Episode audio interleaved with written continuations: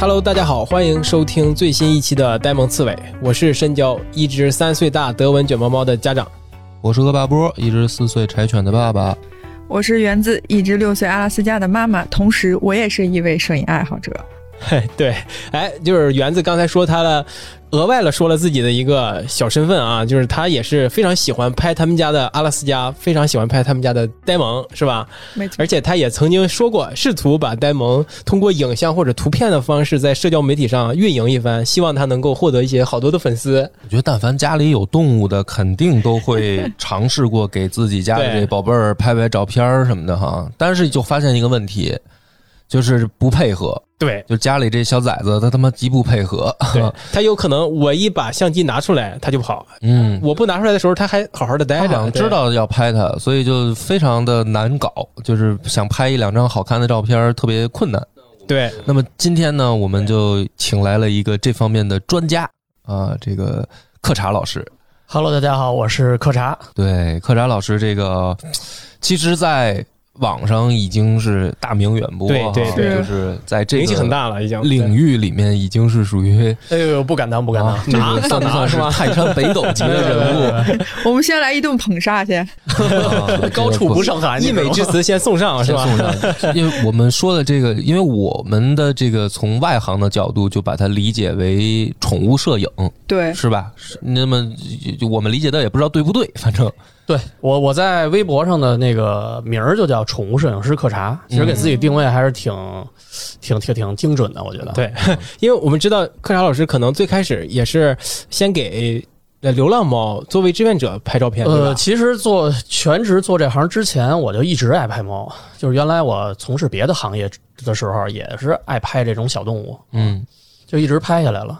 那这个为什么是要选择去拍流浪猫呢？呃，我是从小的时候家里养猫，啊，养猫之后，从高中的时候呢，我们家那猫去世了，特别伤心，嗯，嗯，我就再也没养过猫。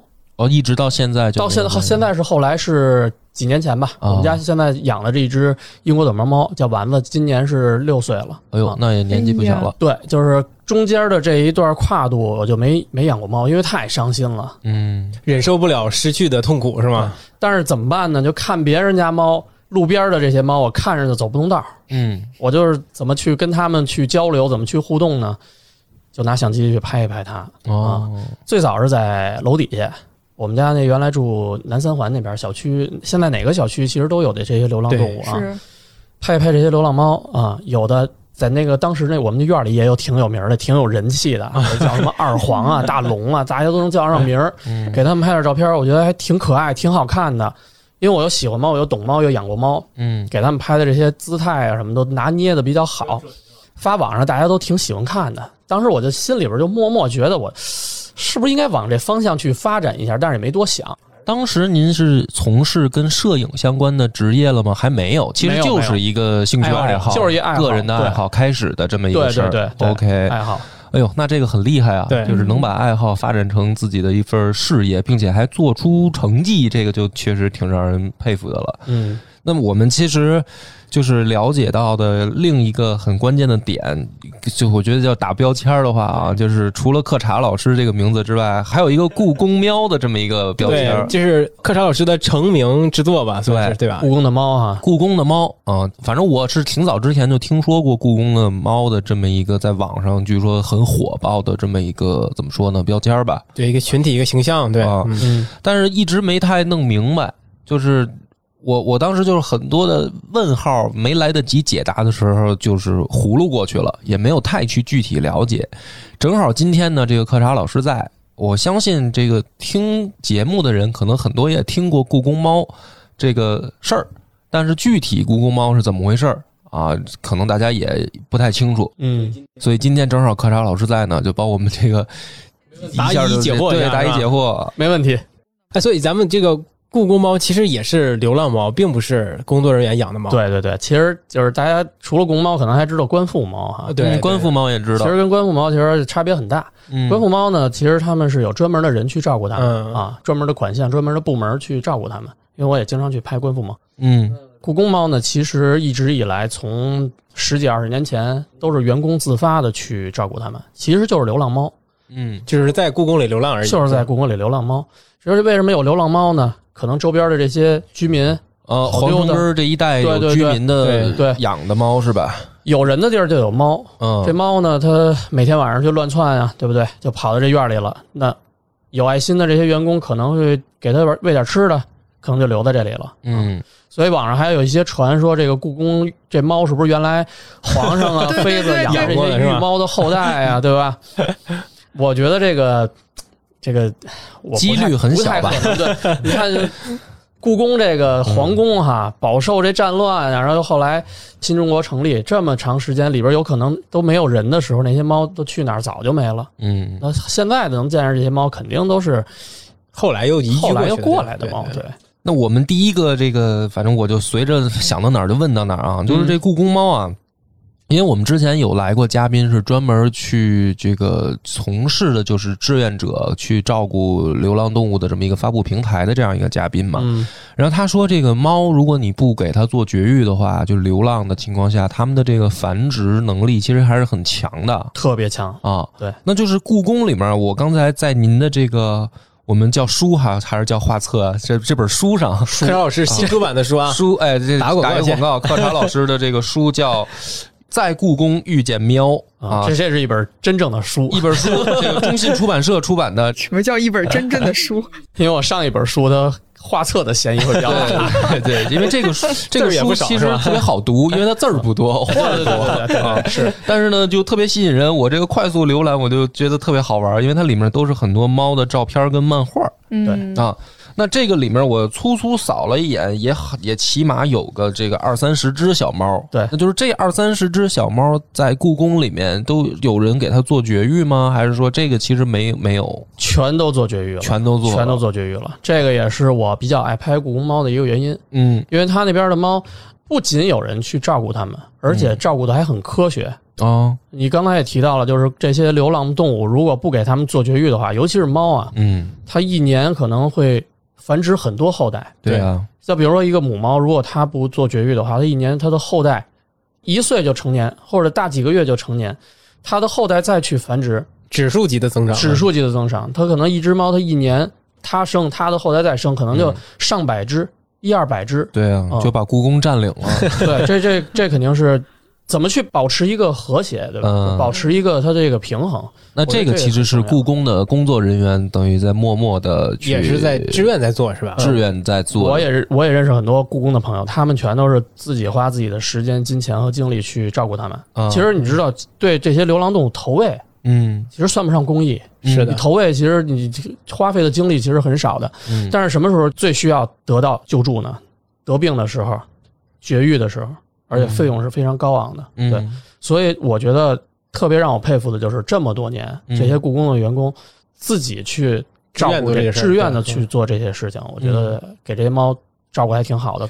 所以就是他们志愿做这件事儿，就是让故宫里面的猫就始终维持在这个数量的范围内，对吧？对，还有很多粉丝说这个故宫猫全都做绝育了，那他们这个对啊，这越越就没没没了，这波猫就走了就可。能十年就顶多呗。对啊，嗯但是我觉得我想说的是，就是你们根本就不知道流浪动物它的这个，就是我们看到的是这几十只啊，其实隐藏着，我们没看到的呢。嗯嗯，我经常听到的故宫朋友说，哎，今儿就在哪哪哪又看见一窝小猫，嗯，在哪哪又看见一窝小猫。有的小猫，比如说性格好，啊，猫三到七个月它是社会化、习惯化特别好的一个阶段。嗯，在这个阶段能找到领养，那最好给它找领养了。那找不着领养呢，是不是就继续是又有新的故宫猫了？嗯它这个数量的补充并不是已经绝育的这几只来生养的，对是大家低估了突然就 突然间就出来了，不知道哪儿出来了一窝。其实这，个很正常，因为我那会儿不是也住王府井嘛，嗯，我晚上的时候就经常能听到房顶上哒哒哒哒哒就就就跑过去什么东西。我一开始以为是老鼠，有可能，没有没有不是，后来我发现就是猫。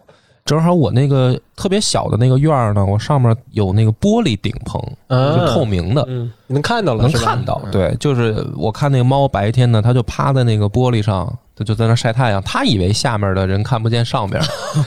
那我那个当时等于就是离故宫呃很近了吧？我就是很近了很近。我就是近了等于我出门往这个西边，走两站地一百米，哦，一百米，一百米就是皇城根遗址公园。那你想皇城根遗址公园再过去，就是等于就是故宫那条街了。对对，很近。所以就是你想嘛，那个其实老百姓可能这个胡同里面也有很多流浪猫。太多了，对，那这个我觉得以猫的行动能力，他说进故宫太容易了是吧？不是很难的一个事儿，拦不住。嗯拦不住对对对对。对哎，那柯老师，我我们知道你好像拍这些故宫里面的猫，都给他们建立了很很长的感情嘛，就拍了好几年了，对吧？啊，是，他们也都是有名有姓的，都是您取的吗呃，？肯定不是我取的，哎，这我还想问你呢，就发现你这个你这个书里边有很多名字特有意思，我随便问几个，咱随着问随着讲啊。我最想问的就是这个，其中有一只猫叫鳌拜，这个应该是很有名的，是吧？这个非常有名是吧很？有名。这应该是故宫猫里边初代网红，初代网红，初代网红好像这个猫还上过综艺吧？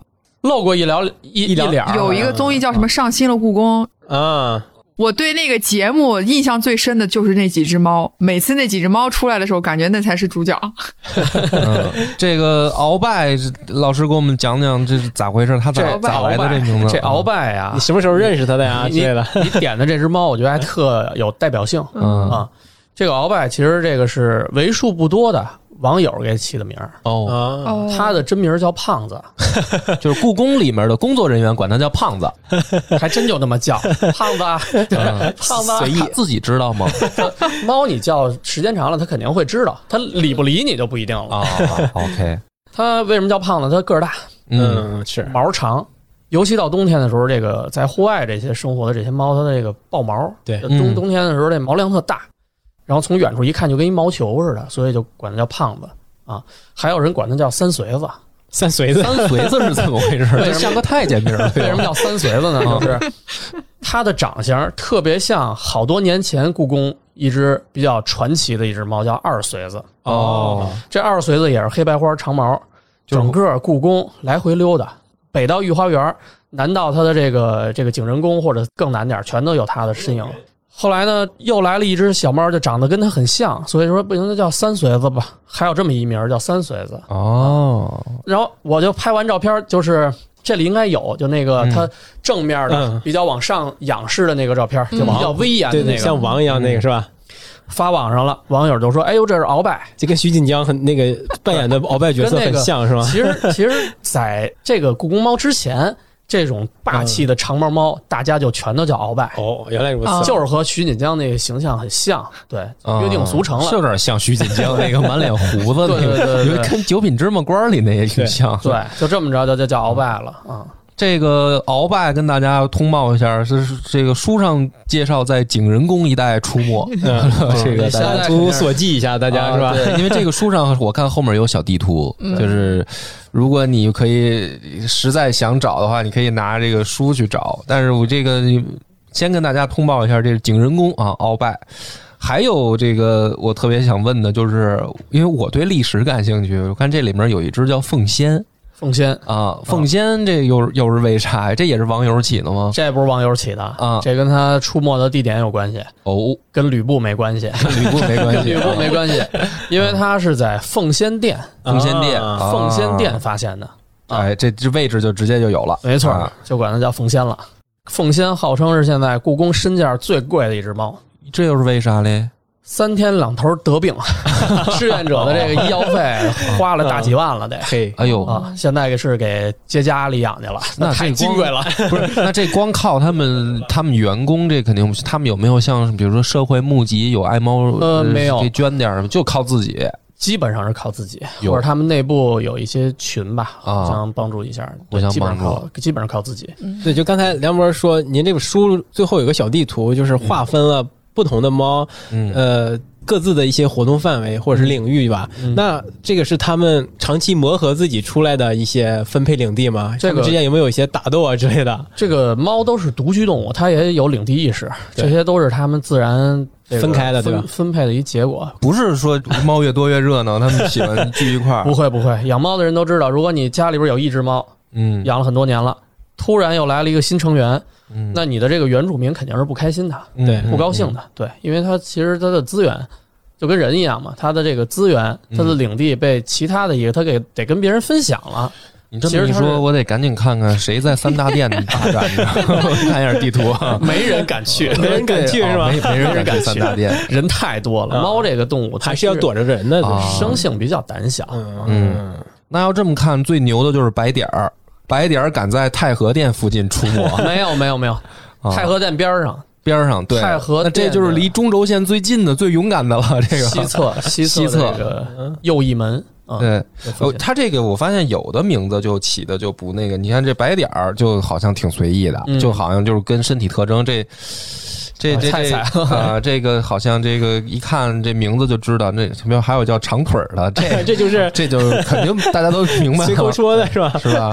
腿儿是真的长，嗯，对，还有这我看这个叫有一组合叫福禄寿喜是四只啊，这是啊，啊就是小福、小禄、小寿、小喜刚出生的一窝小猫啊啊，这四个是兄弟姐妹呃，对我去拍他们也是为了给他们找领养，哦拍的这个领养照片，拍完之后就全都给领养出去了。那也就是说，现在福禄寿喜已经不在故宫里了。很多猫都已经不在呃故宫里了，哦有的猫就是呃岁数大了到家养了，嗯，然后有的猫呢也是被部门啊啊，就领养走了。领领养领养走了。对，那其实我还想问克查老师，啊，就你觉得故宫里的流浪猫跟哎你之前的外边拍的那些流浪猫有什么气质啊？是有什么不同吗？呃是有不同的，就是尤其是我在前几次去故宫拍照的时候，发现的这个白点儿啊、小崽儿、鳌拜啊，我觉得这些猫怎么都不怕人，啊，就是你可以去撸它。就是陌纯粹的陌生人人都可以去撸它啊。你想每天多少游客在那儿走来走去，就这些猫就在大路中间在那儿趴着、坐着，就对人根本就无视，这种都已经习惯化了。嗯我就觉得跟其他公园啊、小区里的这些猫就完全不一样。一般小区里边这些猫可能，都藏着躲着，除非刚出生的这些小猫，它初生牛犊不怕虎，它可能跟人还蹭一蹭。像那些大猫其实很机警的，你去拍它的时候，甚至你拿着相机离得很远，它都会特别警惕的看着你。嗯啊嗯像故宫的猫呢，就是特别的自然，特别放松那种状态。而且你有的时候，我我有时候拿逗猫棒跟它一互动，它可能还跟我玩两下。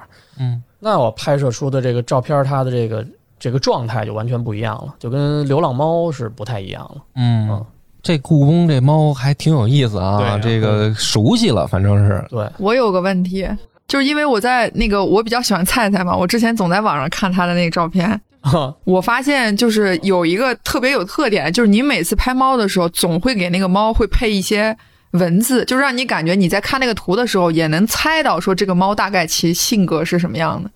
就是我不知道这个是你在拍的时候，就是能感受到，可能它天性就这样，还是说，就是怎么能感受到这个猫性格是不一样的？是能感受到的。就是网上很多人就是会给这些猫去设人设，嗯对对，其实有的是大多数是编的，但是我呢经常去拍它们，我就知道它的性格。比如说像那个小崽儿，它就是特别慵懒的一个大懒猫，它对人特别的友好，每个人过去它就在那儿搓一个球似的，每个人过去都可以摸摸它，它也不跑也不走，就在那儿待着，特别慈祥的那个感觉。嗯像这菜菜呢，就是也特别亲人，嗯它对人呢就不冷不热，嗯你跟它玩儿，它也跟你玩儿。你要是说你离它近点儿，或者怎么撸它，他也愿意是它吧？它也行。对，但不会主动的来对。但但菜菜给我的感觉就是比较那种亲人啊、可爱啊这种类型的。那你要像那如意，也是一母猫，也挺好看的，它就比较高冷。嗯吃饭的时候，工作人员喂食的时候，哎，颠了颠儿就过来了，可粘人了，在脚底下转。嗯那你陌生人，你就是稍微离他近一点儿，哎，就走了，或者你拿着镜头对着他，哎，一扭头就走，特别傲娇的那种感觉。嗯嗯有的时候他想跟你玩的时候，他没问题，他也他还能也能跟你玩玩，这纯看他的心情啊。啊这就典型的猫的性格了，是吧？这典型的就是比较特别的。那还有像那个胆儿小的，像那个龙族门的那个萨琪玛啊，那帕帕是后来的了，去年呃前年吧来新来的，就胆儿小。他一吃饭的时候，他的这个呃，好多网友说猫猫碎碎，就看来回看来回看，就稍微有一点风吹草动，是吧？恨不得这边掉了一个树叶儿，呲溜一下就钻走了。那、这胆小嘛，嗯有的就是他又胆小，他又馋，这网友就特别喜欢看。像那个 萨琪玛，嗯，萨琪玛，在那个洞口那儿，嗯，给他一个盘儿吃的那个猫食那个盘儿就在门口这儿，他就不敢出来吃，拿那个爪子伸出来掏进去然后吃。啊，这就是特别胆儿小的。然后其他的还有什么特别憨的，像警长啊、小老虎啊这种都特别性格就比较憨憨的。嗯。啊。每只猫其实都不一样，你跟它们接触多了，其实就是不一样。我看您这个书啊，就是写的说跨度有一千七百多天，那也就是说将近起码有六七年的时间。五年吧，啊，啊，就是五这等于这个期间，其实你多次进入故宫去去找这些猫去拍，对那实际上就是。其实你记得的可能并不止书上这个这么多，可能有一些还没有进来的是吗？对，书里边这三十七只是相对照片比较饱满的，然后故事也比较饱满。我比较了解这个猫，就是拍到不止一次，嗯，我能知道这只猫的性格，它的这些体貌特征。嗯嗯它有一些就是见了一面，一面之缘，哎，就拍到这一张照片，就没有收录到这个书里。统共我拍到的猫，所有故宫在故宫的猫加一起得有六十左右，就是你印象当中起码见过印象当中不一样的，不一样六六十六六十十只左右。对哦那，肯定也是有那种，呃，你见到了的也拍不到，他不想给你拍的那种。对对。对，就根本就没没拍到的那种也有。有没有什么特别想拍的，但是就是拍不到，就是不配合你？我觉得没有特别想拍的，就是全都是缘分。嗯我能拍上就是就是缘分啊，拍不着也无所谓，不强求。就随缘了，对是吧？拍照就是这样，他不是说你为了拍照而拍照，嗯就是你溜溜达达，它出现了，你就很自然的去给他拍一拍，对吧？他愿意跟你互动，愿意跟你玩儿，就拍点这些互动的；他不愿意跟你玩儿，你就远远的给拍一点他的静态，我觉得挺好的。哎当时这个成书的契机是什么呀？就是，呃，是我觉得这个先后顺序是您先因为从这个小区里开始拍，然后慢慢慢慢拍到故宫，发现故宫猫多，然后去那儿拍，还是说就是有比如说有出版社找到你，然后他们告诉你这个事儿呢？那不是，那是最早是我是一一六年开始转行做宠物摄影，嗯然后当时参加了一个志愿者团队，志愿者团队大家其实也是用业余时间自发的去去去给这些流浪动物做一些这些动物福利吧，嗯有的是帮他们做绝育，有的是一线去抓捕做绝育，然后有的是写文案给他们筹集一些 TNR 的这个款。嗯像我呢，就是摄影嘛，我就是给他们拍点照片，帮他们找领养。那年正好是有一个项目叫年夜饭项目，冬天这些流浪动物都很难过冬嘛，没错，给他们筹集点这个款，就联系了北京各大群护区，像很多地方啊，香山植物园啊、紫竹院呀、动物园啊，很多地方都有流浪猫，而且有这些群护去照顾他们，就跟你之前说的那个志愿者，他们都都都类似做同样的工作。呃，拍了很多地方，刚才我跟你说的那些地点都拍了。然后我们志愿者有一朋友说：“哎，故宫也有猫，你知道吗？”我说：“不知道，什么时候哪天咱们一块儿去一次？”哎，去故宫找猫去了。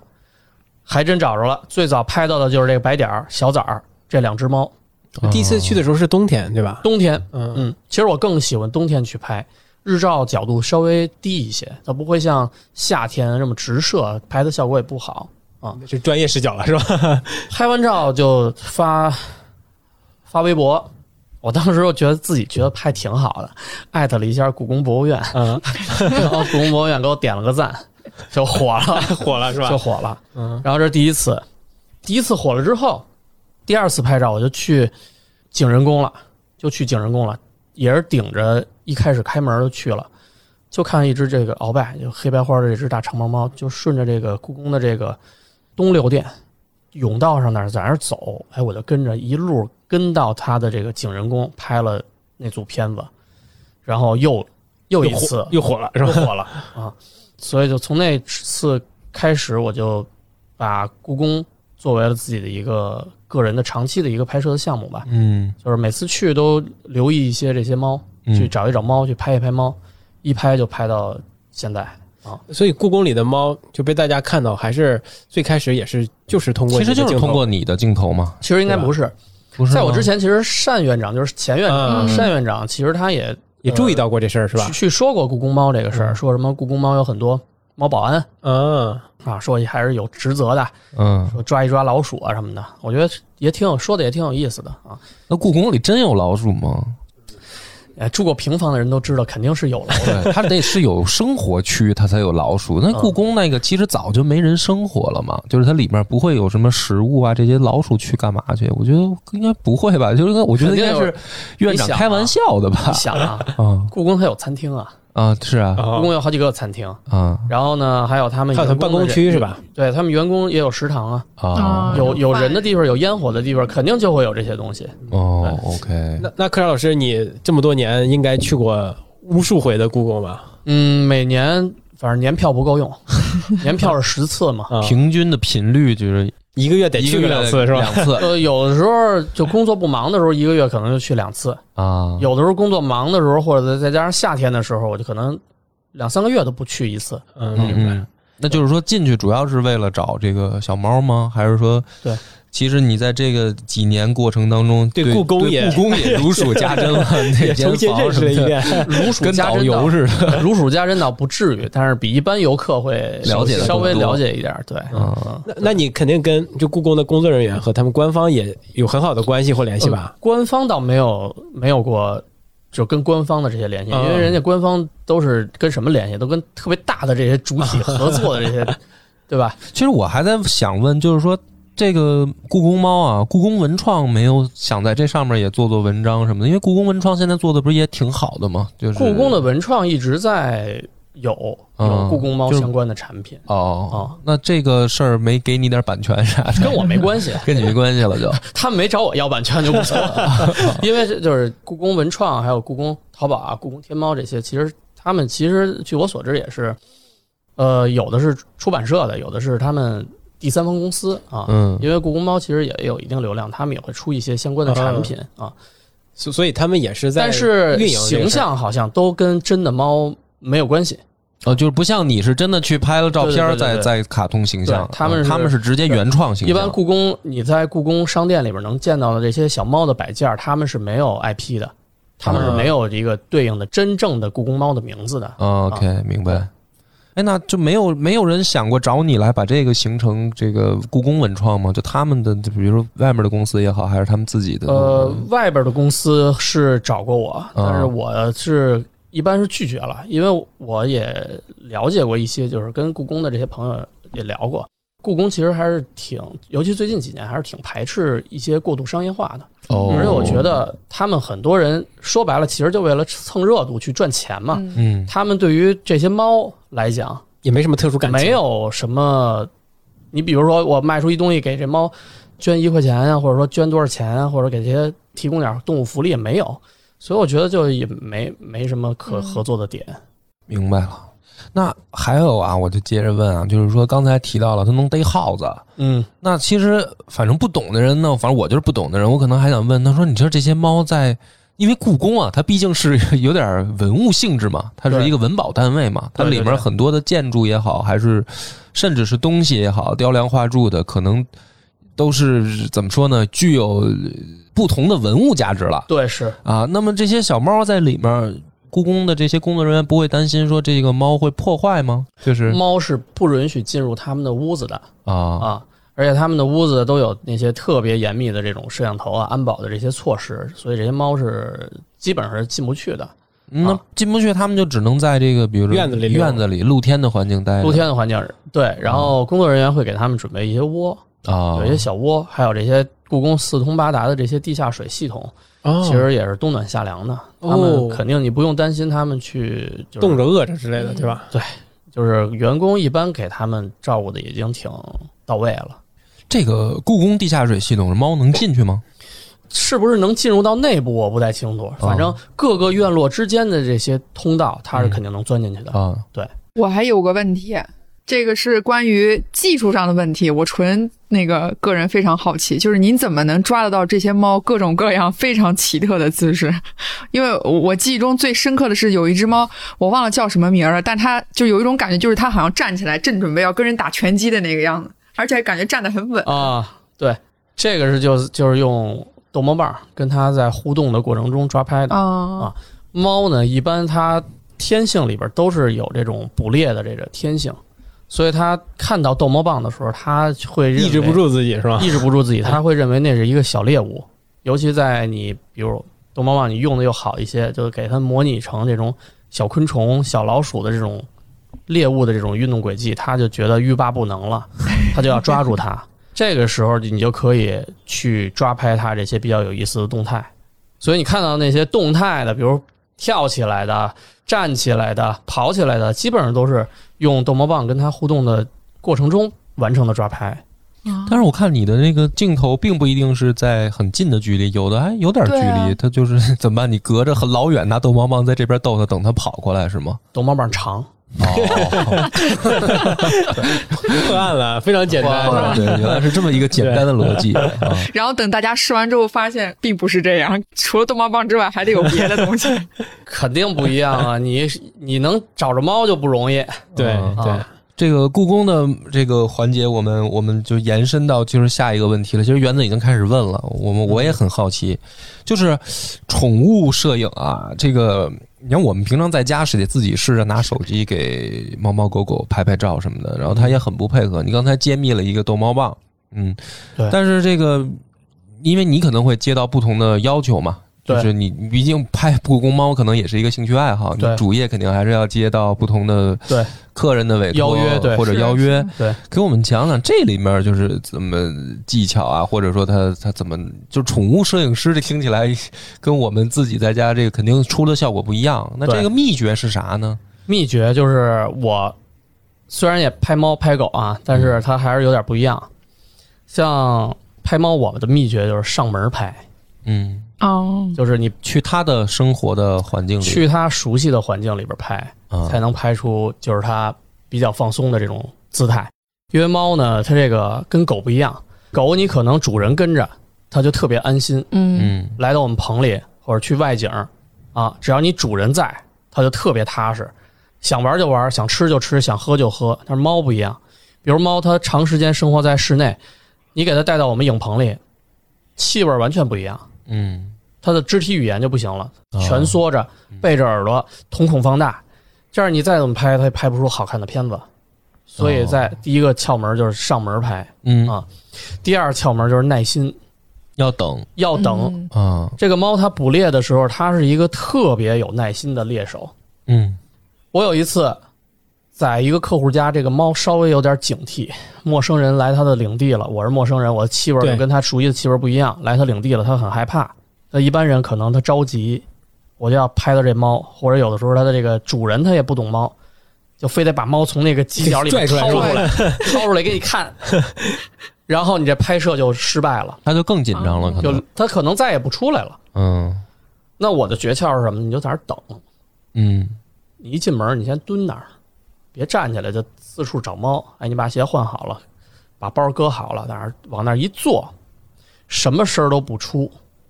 这个猫它有的时候它会有好奇心，它主动来找你来了是吧？它会主动就跟就跟没没见着你的似的，它也装傻，慢慢的溜溜达达的就到你闻着，一边嗅闻着，一边就到你跟前儿了，闻闻你，觉得你对它没威胁。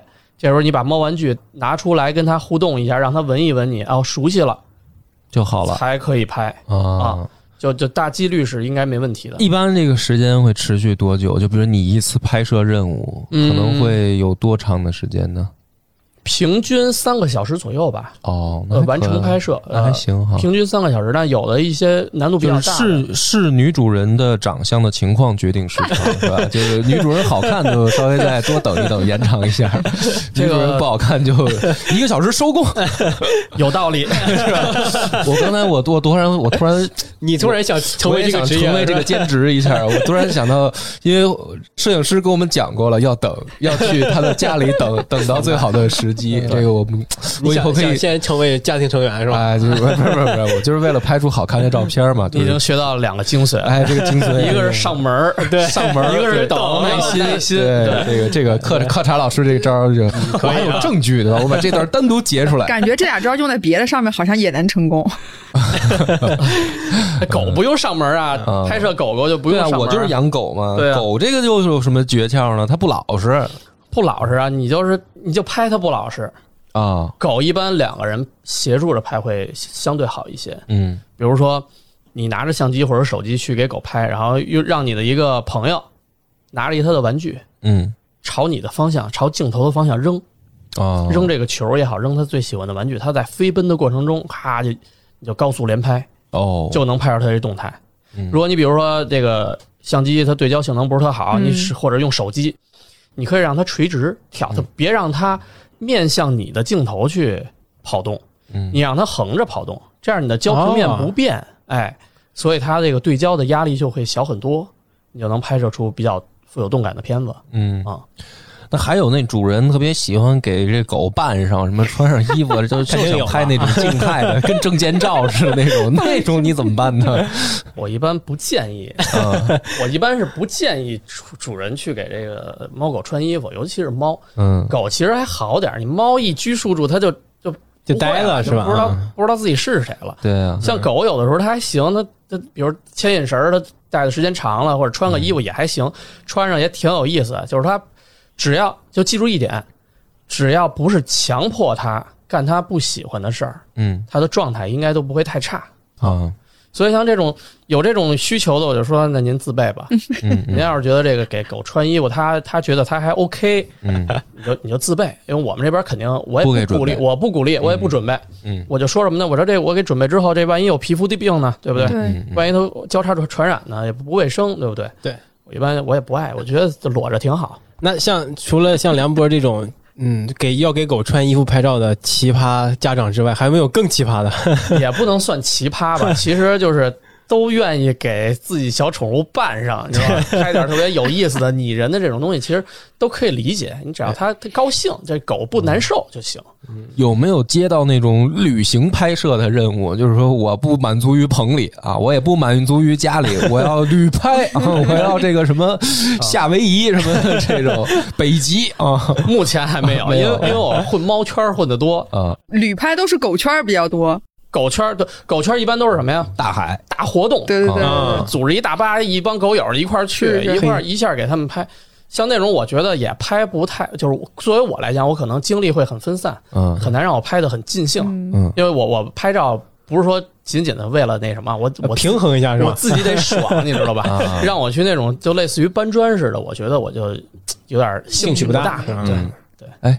那我们这个就一问接下来就要问到很核心的了啊，因为您也从事这个工作有六年时间了嘛，差不多吧？六七年了，六七七年了嘛，六。七年，对咱们商业问题，因为我们我每次都是喜询个价了是是吧？对，我就喜欢问嘉宾，因为我们这儿请来的嘉宾就是等于跟宠物相关的各行各业的都来过，嗯我都会问这个问题。嗯嗯嗯，就是比如说，现在从比如说我的客人的角度，比如我想请您给我拍照，嗯这样的话，一组照片或者说呃拍一套，它费用是怎么计算的？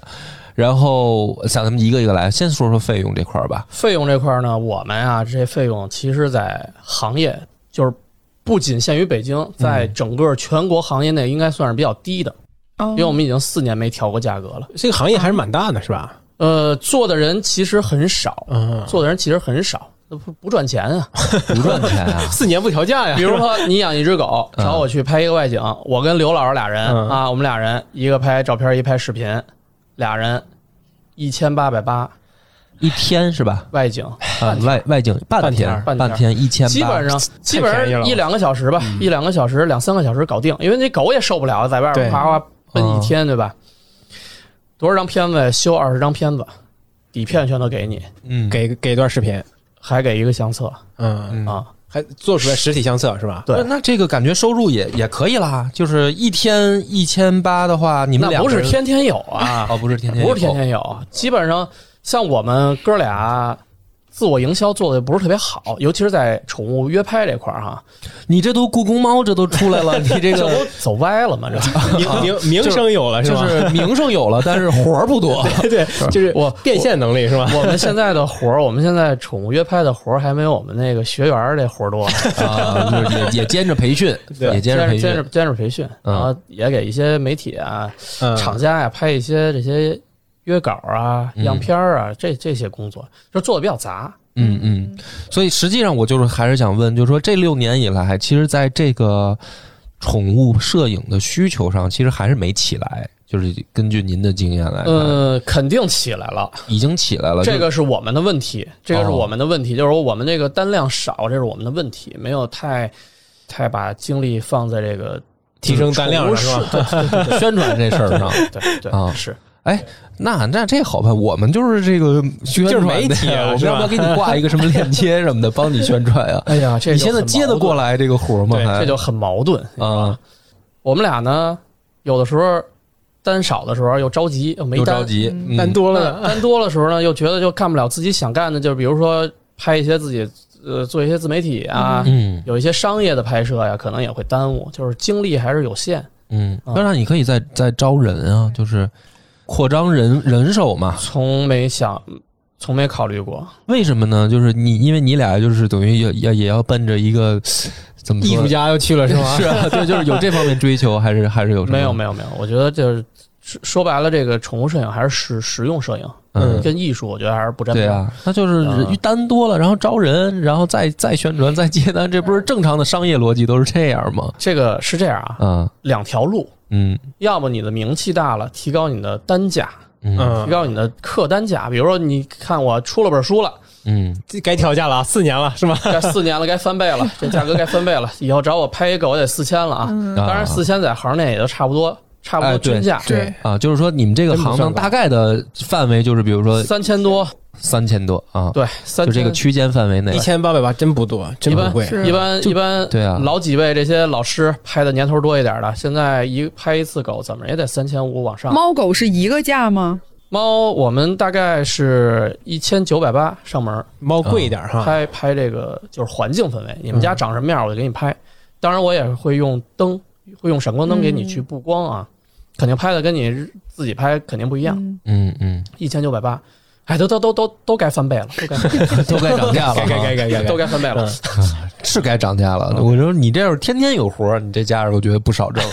你要是说你也不是一个天天有活儿干嘛呢？天天有活儿你受不了，就没法达到我现在跟你们谈笑风生的状态。因为你有好多个人的项目想要去表达，对吧？这个说的通俗一点，就是搬砖。嗯，对，是搬砖呢，你频次如果太高的话，它会让你的这个想法啊、是激情啊有一些能理解。磨掉了，磨掉了。对，是我媳妇儿就老问我说：“你既然录音能赚钱，你多录啊，你每天都录啊。”我还没法解释。她说：“就看你天天在这打游戏，没录 又没看书。”我说：“这不行，我不能每天都录，我每天都录我会疯的。”她说：“那你这不是也是浪费时间吗？”她 说没法解释这种事儿。就是你得保证一个你的心情的愉悦和这个和这个工作的平衡。一个平衡，对它毕竟有一个创作在里边嘛，我觉得肯定是拍照，无论是你，即便你把它说成一个什么实用摄影，但是它一定也有一定的创作在里边。是有创作在里边，那你必须要有闲的时间，你才能补充和给你的创作有供养嘛，对吧？嗯听起来很简单，就是拍嘛，你经验多了你就拍呗。但是你每次拍摄其实都是一挑战。对然后呃你你如果跟跟他下功夫，嗯你是很累的。你怎么去跟这些猫狗去交流？嗯你怎么拍出不是千篇一律的这些东西？嗯，那很多，呃，刚才说了跑题了，两条路。没有，我们这儿没有没有没有题跑题不用想着跑。我们希望你聊点这个你认为高兴的事儿。刚才咱聊的是什么呀？一个是提高名气，提高你的客单价，嗯还有一个就是什么？像你们刚才说的带徒弟，让徒弟去给当然个模板，但是这样对吧带徒弟，带徒弟你你就徒弟越来越多，对吧？你可能你办个公司，然后这个就走这种流水线式的东西。嗯，你那我的职责就不是说拍照了，我是去管理了。嗯那我就对啊，那我为什么转行又做回管理？我是又回去了是？吧？对吧？就跟我想要的东西不一样了明白。啊。嗯，其实我们录音也是这个，我当时弄公社也也是面临过这个问题，就是有过有过选择，有过也是有过选择，就是当时我还没像这个课查老师想的那么清楚。因为我们这个单价比你低多了，就是你这个不到的比如说这 个钱是吧一？千八，对我们这可能当时没有价，就是因为因为大部分互联网的这种东西都是免费的嘛，嗯，就是你你这个，除非你明码标价，比如我这一期节目多少钱，但是这样的话呢，我们也试过，就是你不可能大量的生产，对，所以大部分的节目是免费的，然后呢会去做定制，就是比如说确实是平台约过来了，嗯然后会去会去做。那我当时也在想这个问题，就是这个比例控制在一个什么样儿？因为你要说就照死了，就是我就想挣钱的话，那就是你就疯狂的录，疯狂的接接活儿。但是好像你那样做的东西呢，条条框框特别多，嗯就是就把你限制，不像不就比如说我们这个电台。这个电台呢，不以挣钱为目的的时候呢，就可以找到更多我们觉得好玩的有意思的嘉宾，然后去聊很多有意思的事儿。想说什么说什么是吧？对，然后万一要是这个过程当中也有人，比如说他这个愿意打广告了，我们这钱就挣着了。没挣着呢，我们也不以这个为为要求，嗯所以这个我们这个公社就变成这么一种性质了啊，了。挺有意思的。对对，就是不然的话，就变成那我们肯定就得找，比如说猫粮、狗粮的，对，对是吧？先就是名了以商务为呃先，以商务为先，对，所以这这个这个事儿是确实挺有意思，因为我会问你这个问题，就是我想告诉大家这个。怎么来看待不同的这个职业？嗯因为我相我相信，肯定很多人还是想去请你拍的。嗯，是但是呢，如果不聊不听你自己介绍的话呢，可能就望而却步了。说哇，这个人他给故宫猫拍，得他肯定多贵呀巨贵无比啊！可能把自己轰的太高了，是不是？还 有好多朋友都跟我说，我看你那微微信那头像，我就不敢跟你说话，感觉你是特别凶的一个人。嗯，对，对，微博你那头像不就是两个猫的那个一半一半的眼睛拼在对，一半一半儿，对对对对都是很酷的那种感觉。感觉有一种那个叫什么“生人勿扰”，就是对对。对，别跟我说话是吧？然后从去年年底我开始弄抖音嘛，嗯抖音用的也是那头像，啊，然后有粉丝给我留言说你能换一头像吗？给我孩子吓哭了。哎，说到这个，柯察老师，既然就是可能这个问题，我不知道会不会有些冒犯，但是我觉得就是感觉就是你有没有挑过单呢？就比如说这个客户找来，但是前期比如沟通完之后，可能对这个，因为就是宠物的了解，肯定得跟主人先聊嘛。如果发现这个主人是一个特别事儿或者怎么样，您会不会直接就是就是想办法，可能也就拒绝，我就不拍了？呃，这个肯定会有考量，就是比如说一个拍，比如说就拿拍猫来讲啊，客户问我说拍照的价格或者呃有没有档期，我会跟他说，我会首先问两个问题：你家猫怕不怕人，爱不爱玩儿嗯啊？如果他家猫跟我说，基本上来的所有的客人都见不着这猫，我就放弃了，嗯，或者说不挑战了是吧？就是他就连他的朋友嗯到他家做客，他的猫都不出来，嗯。就已经很难了，基本上凉了一半了。你会不会为了金钱而屈服？比如说，这主人说：“别说客人了，我有时候我都找不着啊，我这一周都看缘分找。但是你这一耽误十万，科沙老师，我就太想，我平常找不着的时候我找不着的时候，我得有个照片看。你这十万块钱给我拍一张行不行？这种怎么办？可以，可以，可以，嗯十万可以。是，其实是这样啊，就是没有拍不了的猫，嗯。没有拍不了的猫，就看你的成本，嗯，对，看你的时间成本。比如说他家这个猫就是怕人，你给出成自己的猫不就行呃了是吧？一 一般像您说的那个有点夸张，自己都见不着，那不可能，嗯嗯嗯，他自己肯定能见着。来客人他见不着，很正常。陌生人来了，嗯。又不懂猫，咋咋呼呼，事儿又大，肯定没戏。是，那像我这种有经验的，可能他的猫一般客人见不着，他见我他能出来，有可能啊。但是如果十万一单，我选择在他家住一个月，这猫养成自己的了是吧？指定能拍着了。那我一个月挣十万，我也也干了是吧也干了，没没毛病。啊 没没毛病。那柯老师，就是除了碰到这种可能胆小的猫之外，你还有没有碰到什么具体的拍摄的时候有其他的困难呢？其他的困难，呃，哎，就或者说最怪的要求有没有？比如说，我就想让让你给我拍我们家这猫逮耗子那一瞬间，我给你准备好耗子，还就是 有没有这种特怪的要求特怪的要求都不是来源于宠物约拍，嗯，啊？都是来源于客户客户 啊，就就商业的单子人的问题商业的客户啊，啊，比如说我们要拍的这个这个猫要从纸里边破出来，破洞而出，哦还舔嘴，是就类似于广告客户是吗？啊对，就是他包装袋嘛，广告片儿嗯哦宠物粮包装袋嘛，嗯破洞而出还舔嘴，那这个我们就是就是得利用我娴熟的逗猫技术去引导它，让它引导它破洞舔嘴而出，不可能的。它的这个要求在它的行为学的角度上讲，它是不可能实现的。对啊，猫在破洞的一瞬间，它是在很聚精会神的抓捕猎物，嗯，出来了，它是不可能舔嘴的。什么时候舔嘴？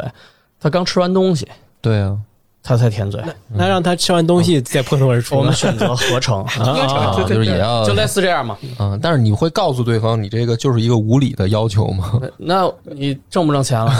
我 我会告诉他，你这是一个无理的要求，嗯，但是我可以实现。得加钱，得加钱，当时就把他推开了，你是真的就不我就得不是这价了。得加钱。嗯，然后呢，还有要求是什么呢？就是让我在室内嗯拍摄猫的动态。嗯。光线就比较受制于光线嘛，嗯。还有有的就是手机，你要用手机在室内拍摄动态，那把闪光灯这路也给断了，啊。完了也就再想辙，就是你会发现每年都有新的挑战，而且这挑战都是一年比一年还更夸张。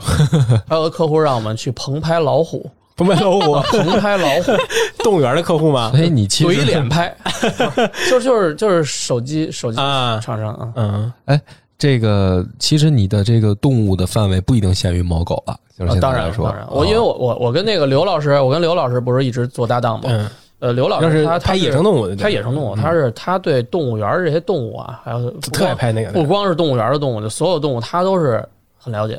嗯。国内最会拍动物园的真的是摄影师嗯。啊，嗯。没有之一。所以呢，我们每年都会几次到比较有名的动物园去拍，带学员儿就叫工作坊，带他们去拍拍野生动物对吧拍拍野生动物，对。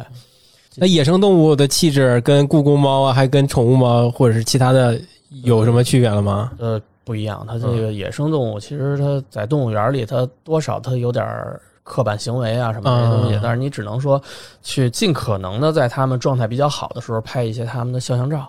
所以他们可能并不是一个健康的状态。呃，看动物园儿，嗯那有的动物园儿它是呃养的还是非常不错，比如红山啊，它这些动物虽然它地儿不大，但是它动物福利做的非常好，它的这些展馆都做的特别科学啊。那有的地方就就就很很糟糕嘛。前些日子不也听说那个是，咱们那动物园里边儿那个北极熊嘛，嗯嗯，养的不是特别好嘛？吧是动物园有的时候是存在这种对怎么说呢？就是对动物福利的问题，对，嗯，它它确实是有的饲养员嘛，或者说驯养员吧，有我觉得叫饲养员更好一些。他可能并不是专业科班儿什么，就是很学过动物的。就我我指的是一些小动物园，或者就是怎么说呢？因为我们一想就老想着那种就是动物园是国家单位什么大的，不是，全国有好多这个动物园，有很多动物园私立动物园是吗？，对，有也也不能叫私立吧，但是就是说它不是那种就我们想象的北京动物园这种的，它有的动物园经营都已经出现挺举步维艰的情况的了。对，就是刚刚您有提到一个那个摄影工坊，然后您还说您也有带就是学员去教他们，因为大家可能都是对于宠物摄影很有兴趣，然后找到您这边，就是在这个方面您是怎么去给他们做培训的呢？就如果如果你是没打算做这么一个团队，其实等于只是单纯从这些人很喜欢想要去做宠物摄影，然后您才会去教他们吗？呃，并不是宠物摄影，就是动物爱好者。其实带他们也不是去拍，教他们怎么去拍宠物，而是带他们去一起去动物园去用自己的相机，怎么去动物园拍摄一张特别高品质的动物肖像照，嗯。哦。是去去教他这些。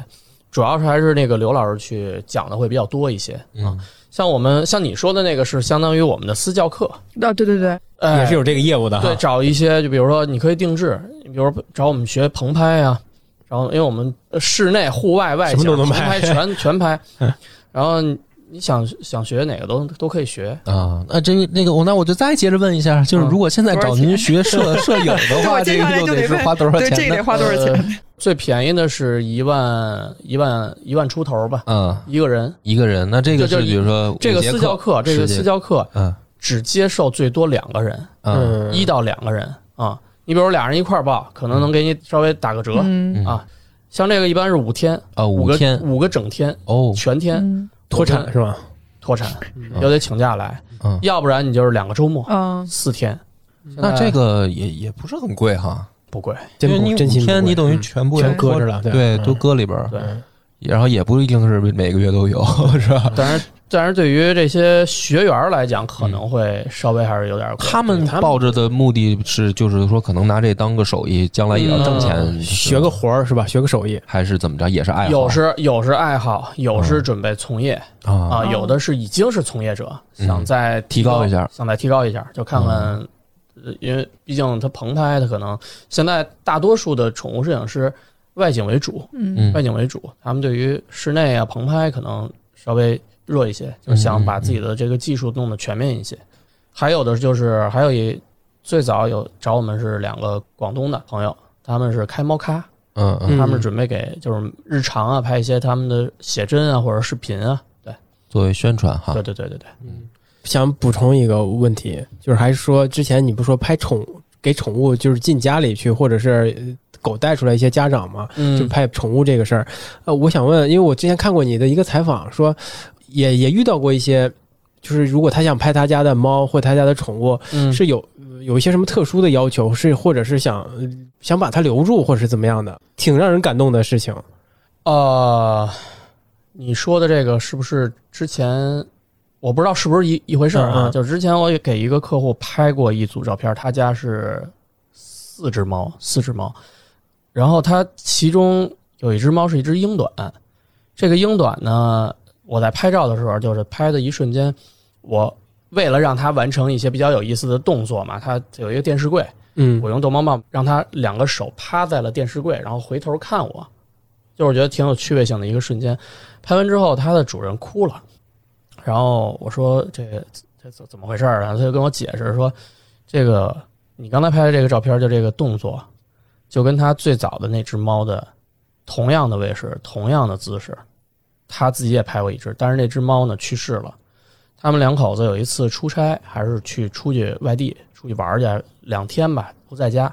回来之后，那只猫就去世了，啊，就他会很自责，认为是自己没照顾到位，是吗？呃，这个我不太清楚，反正嗯当时他们呃真就把这个宠物，真就把那只猫当成他们自己的孩子。嗯嗯，然后呢，没过一个礼拜，就现在就那只猫就趴我我拍到的那只猫就出现在他们的嗯生活中了，嗯。就是被遗弃的一只猫。嗯。其实还是纯种猫，还是一个英短，嗯。跟他们家之前那猫长得特别像，他们就给收养了。其实也也贴过这些这个寻猫寻猫启事，也没没人没人去回应，没人认领，嗯。就把它养了。当时，就那一瞬间让他回想起他原来的那只猫了。嗯。所以我觉得就是这个做宠物摄影这行，你可以接触到不同的人，但是他们肯花钱，你不管多少钱，肯花钱给他的这个宠物去拍这么一组写真的，绝对是真正把它当成家人去看待的。嗯所以我觉得就跟这些人去聊天啊，去看他对待宠物的这些态度啊，就跟宠物交流那脸上都笑开花的那种感觉，我觉得特别愉悦。嗯嗯嗯，就是有那么一部分人，他的真是养宠人，他是真是把他当成自己家里一份子，我觉得特治愈啊。嗯，明白，能能理解这种，感受。这个这个可能也是能继续做下去一个嗯比较重要的原因了。对对也是四年不涨价的主要原因。四年不涨价的 重要原因。那这个就赶紧吧，咱们这个给给课查老师打个广告。对啊这个如果现在不管是想找您摄影，还是还是学习学摄摄影影，应该怎么个联系方式啊？去哪个平台上？比如抖音给你留言，还是什么微博给你留言？全平台，全平台给我啊私信课查就行。啊私信，但是就是名字就是克茶，对，克，巧克力的克，嗯，茶就是这个查看的查，查看的查。查看的查。对，那最后再说一下柯老师这个书吧。这个书叫《在故宫遇见喵》。呃在，故宫柯查老师有没有自己什么想想推荐的这个作品？呃，推荐的作品我没什么可推荐的你。就说这第二本了吗？第一本不再推荐一下 啊，第一的啊，第一本那个，哎，第一本也可以，这个 这两本都不错啊。都不错。看来课长老师还是这个在挣钱这事儿上不太上心。对，呃，对，第一本叫什么来着？叫叫什么来着都忘了叫。叫《西猫日记》。啊西猫日记西猫日记两年前出的那嗯那个那本印刷非常的精良啊，嗯，非常的厚重的一本书。挺好当。然，我还是首推在故宫遇见喵。对，正在宣发期是吧？对对对对对 对，刚上市没多久，嗯对真是实话实说非常，。希望你这个大卖啊！谢谢这本书大卖。那咱们这个这一期就感谢大家收听，好吧？好，那也感谢柯老师做客我们节目。谢谢非常荣幸能来参加咱们这节目。好，我们下期再见，好，拜。拜拜拜